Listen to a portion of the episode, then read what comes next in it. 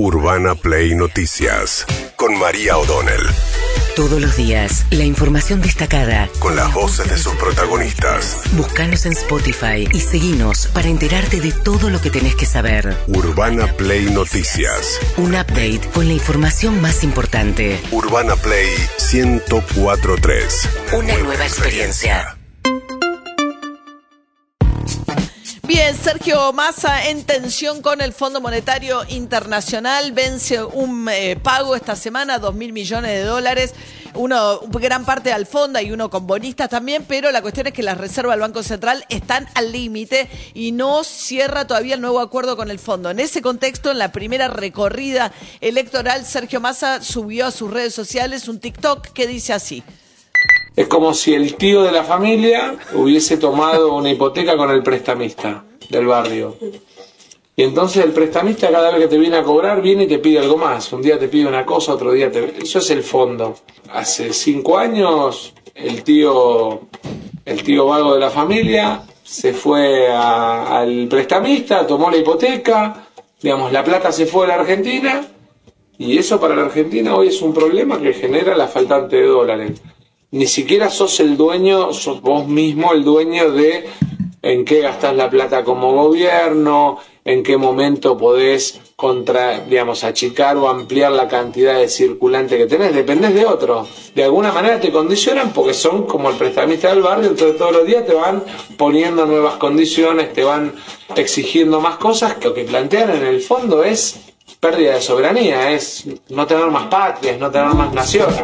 Bien, está el equipo de Massa listo para viajar a Washington, pero no se ponen de acuerdo en las condiciones de un nuevo acuerdo porque dada la sequía, Argentina incumplió con las metas del Fondo Monetario, sobre todo en lo que tiene que ver con acumulación de reservas de parte del Banco Central, y esto hace que el fondo deje de enviar los, las remesas que le mandaba Argentina, que estaban acompasadas con los pagos de lo que le debe Argentina al fondo. Entonces, nos sacaba reservas puras, netas del central, porque siempre primero llegaba el giro al fondo y después Argentina pagaba. Eso dejó de pasar en el último vencimiento y Argentina no tiene más resto en las reservas, así que veremos cómo siguen las próximas horas. Sí, tienen que viajar, tienen que resolver eso. El punto crucial es el de las reservas. Este, más que nada porque el ajuste se viene, se viene realizando, pero el punto crucial que tiene que resolver el Fondo Monetario es si le modifica el límite de reservas o no. Y si acepta el dólar, digamos, si no sigue pidiendo una devaluación del dólar oficial, ¿no? Fundamentalmente, que es lo que viene resistiendo Massa.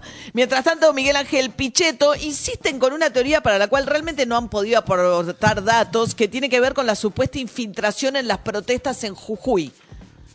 No hubo infiltración boliviana, ahí hay sectores radicalizados del Evo que tampoco se están llevando bien con Arce. Están peleados, son, son más duros, de izquierda dura. Bueno, ese mundo de, de las organizaciones sociales financiadas por el Estado, hay que terminar con la intermediación, lo hemos dicho claramente. Horacio Rodríguez Larreta ha hecho una propuesta muy clara de mantener el plan. La gente que cobra el plan tiene que quedarse tranquila, lo va a seguir cobrando, va a poder ir a trabajar, no es incompatible, tiene que formarse, pero bueno, también en algún momento y lo más rápido posible hay que salir del mundo plan para, para entrar en un proceso de trabajo y de producción en la Argentina. Bueno, ahí se diferencia, ¿no? Patricia Burrich hay que cortar los planes, él dice hay que cortar la intermediación, pero que se quede tranquila la gente. No hay ninguna prueba de una infiltración de Evo. Es cierto, sí que hay una pelea muy fuerte de Evo Morales con Arce. Arce era el ministro de Hacienda de Evo Morales. Después de que Evo Morales intenta forzar su, una nueva reelección. que no tenía permitido, bueno, viene la destitución de Morales, él denuncia un golpe, van a elecciones de vuelta, gana el MAS, que es la del, eh, de Evo Morales en Bolivia, y desde que es presidente, Arce se lleva las patadas con Evo Morales. A las patadas, digo, hay una ruptura oficial incluso dentro del MAS en Bolivia. Bueno, ¿qué diferencias van marcando? Por un lado, este tema dice, quédense tranquilos, los planes están. ¿Qué otra cosa en el discurso? La reta salió a diferenciarse de Patricia Burrich, que había dicho una falsedad de la cual después debió retractarse, que es que la mitad de la matrícula de la Universidad de Buenos Aires son estudiantes extranjeros. ¿Qué dijo la reta sobre esto? No estoy de acuerdo, no estoy de acuerdo. Ella misma rectificó sus, sus dichos, con lo cual no estoy de acuerdo. Yo soy un defensor de la universidad pública, de hecho soy egresado de la UBA que ya te digo, me ha dado una formación valiosísima para mi, para mi carrera y, y en este momento de la Argentina más que nunca, ¿no? La necesidad de los conocimientos en economía, dada la angustia económica que viven muchísimos millones de argentinos. Pero mientras tanto, Luis Petri, candidato a vicepresidente, eh, dirigente político de Mendoza, que acompaña a Patricia Bullrich, salió a insistir con un tema de extranjeros, pero de otra manera. Lo cierto es que hay muchos extranjeros no residentes en el país que vienen y utilizan los servicios sanitarios de la Re- República Argentina y posteriormente vuelven a sus países de origen. El sistema que yo propongo es un sistema que rige internacionalmente, de reciprocidad, compensación o arancel. Si un argentino en el exterior es atendido gratis, pues ese residente de ese país en Argentina puede ser atendido en las mismas con- condiciones. Si no hay reciprocidad, tiene que haber compensación. Y si no hay voluntad de compensar, en definitiva se cobra un arancel. Y esto creo que es lo que nosotros estamos proponiendo. Terminar con el turismo sanitario de extranjeros que vienen a la República Argentina, particularmente a provincias eh, de frontera, Yo creo que esto Jujuy ya lo tiene, que en algún momento se discutió la exigencia de reciprocidad con Bolivia. Para hablar de turismo sanitario, no sé qué caudal. O sea, el problema muchas veces es darle de, eh, dimensión real, porque muchas veces, si no planteado, parece que fuese algo, eh, un turismo sanitario que vienen. No sé cuántos vienen, no lo sé. ¿eh? No, no, la verdad Suena- que no queda muy claro. Hubo un momento donde ese turismo sanitario en realidad era de alto poder adquisitivo y tenía que ver con las cirugías estéticas y ese tipo de cosas. Sí, pero, que vienen al sector privado. Claro, pero venían al sector privado. Pero eso está pasando, ¿eh? Sí, Yo sí, lo eh, les conté el otro día, vi mucha gente que viene y se hace por ahí las operaciones de calvicie, porque los veo hablando en extranjero, caminando por los bosques, cuando salgo a correr y demás. Sí, claro, lo que pasa es que en Pero eso dólares... es privado. Eso es privado, hay que ver en el sector público qué incidencia tiene real. Pues si no es como esto, digo, si no Patricia Burri es el 50, no, resulta que la matrícula de extranjeros en la UBA es el 3%, Claro. no el 50. Mientras tanto, Lustó propuso algo que para mí también es muy polémico, que es que los eh, residentes en provincia de Buenos Aires, darle prioridad de atención en hospitales públicos de la ciudad de Buenos Aires a los residentes porteños. Hay mucha gente que entra todos los días a Claro. trabajar en la ciudad de Buenos Aires, que deja sus impuestos, que consume y demás, y que vive en el conurbano, pues no le alcanza para pagar un alquiler en capital. O porque decide vivir en el conurbano No, pero y, también- y- pero y también- trabaja en capital. Claro, pero digo, también gente que igual paga, digo, paga IVA, paga ingresos brutos, paga y circula y genera una economía en la ciudad de Buenos Aires porque es donde trabaja, pero es penalizar también al que menos tiene y que no quiere decir que no tenga, que no pague y no tribute en la ciudad de Buenos Aires. A ver, ¿qué dijo Lustó? Esto es otro tema sobre la residencia. Ayer habilitaron a Jorge Macri a ser candidato en la ciudad de Buenos Aires. Tenés razón, algunas cosas que pasan en nuestro país pueden hacernos perder la esperanza. Pero también es cierto que desde hace 15 años los que vivimos acá, en la ciudad, nos propusimos estar mejor y lo estamos logrando. Nos propusimos viajar más rápido, más fácil, de manera más sustentable y lo hicimos. Recuperar las plazas, calles, puentes y lo hicimos. Concretar finalmente grandes obras que estábamos necesitando. Bien, eh, está claro lo que dice. Dice, los que hace 15 años que vivimos acá, en contraposición a de qué barrio sos, Jorge Macri, eh, eh, que viene de ser intendente en Vicente López, como todo el mundo sabe, se definirá en otro cuarto. Eso se vota con boleta electrónica. Sí. Vamos a votar el 13 de agosto en la ciudad de Buenos Aires con papeleta las, eh, los candidatos nacionales y con una máquina la elección de los candidatos locales. Mientras tanto, Juan Carlos Bloomberg se acercó y se frustró rápido con eh, Javier Milei. Si uno quería ser candidato, integrar una lista, tenía que pagar. Sí, sí, hay, hay gente que, que pagó. Y pa- aparentemente el que pedía era el que Cuchi y el otro pareja y, y, y, y la, y, la, y la, la, la mana. Así que, qué sé yo, yo no puedo... ¿Y cuánto pedían, Juan Carlos?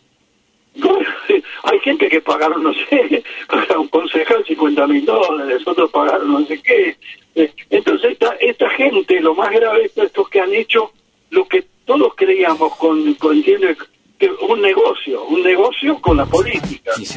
Bien, eso decía Juan Carlos Bloomberg. Todos los que eh, se rodean y se acercan al armado de Milei terminan, o hay muchas, digamos, testimonios en este sentido. Eh, y Sí. acaba de salir un libro sobre la intimidad de Milei, eh, escrito por un periodista eh, que es el hijo de Gustavo González, un este, el, editorialista del diario Perfil, donde cuenta acerca de una historia, de una historia infantil muy traumática, una familia muy difícil, víctimas él y su hermana aparentemente de violencia por parte de los padres, la relación tan particular que tiene con sus perros, eh, que vivió en un departamento en Abasto con los cuatro perros de 100 kilos que estaban en un departamento muy pequeño, que los tenía que tener atados porque no los podía tener sueltos en ese espacio, que el departamento además, imagínense, que dice que entraba y era Kosovo, digamos, alguien de una inestabilidad o de una personalidad muy particular, todo lo que surge de este nuevo libro. Mientras tanto, la interna del radicalismo y el PRO de Juntos por el Cambio en Santa Fe, que es otra, después de haber ganado inesperadamente la provincia de San Juan, hay expectativas en que puedan ganar otras provincias, caso Entre Ríos. La gran pregunta es Santa Fe el 16 de julio. Ahí hay una pelea feroz. Federico Angelini del PRO viene sin- y junto con la candidata Carolina Lozada. Carolina Lozada vienen diciendo que Maxi Puyaro, que es el candidato de los radicales, van a una interna de A3 en el socialistas, radicales y el PRO. Eh, aunque son las Son dos, Carolina sí, Lozada. Carolina Lozada es radical. Este, lo que pasa es que lleva como candidato a vicegobernador al presidente del PRO. Eh, que es Angelini, que es- dice esto sobre el candidato del radicalismo Maximiliano Puyaro.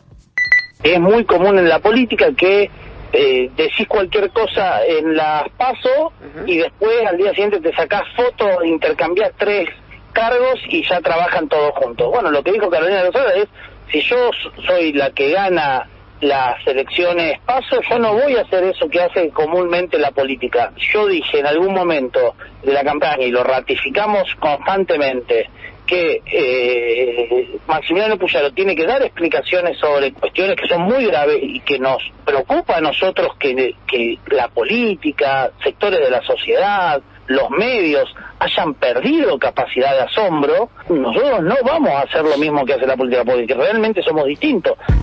Bien, lo que dice que Puyaro tiene que dar explicaciones. Puyaro, que es el que compite del lado del radicalismo aliado con Martín Lustó, fue ministro de Seguridad del gobierno de Lifchitz, un gobierno socialista que hubo en la provincia de Santa Fe. Lo acusan porque en ese momento el que él pone a cargo de la policía termina condenado en causas de narcotráfico. Patricia Burrich, que dice que fue la mejor época de Santa Fe, porque coincidió cuando ella era ministra de Seguridad, dice que a ella no le consta que Puyaro fuese cómplice de esa situación. El propio Puyaro, ¿qué dijo? Me angustia porque la sociedad nos pide que estemos juntos, que trabajemos juntos, que derrotemos al kirchnerismo, que cambiemos y salgamos de un modelo populista y pasemos a un modelo productivo en la República Argentina.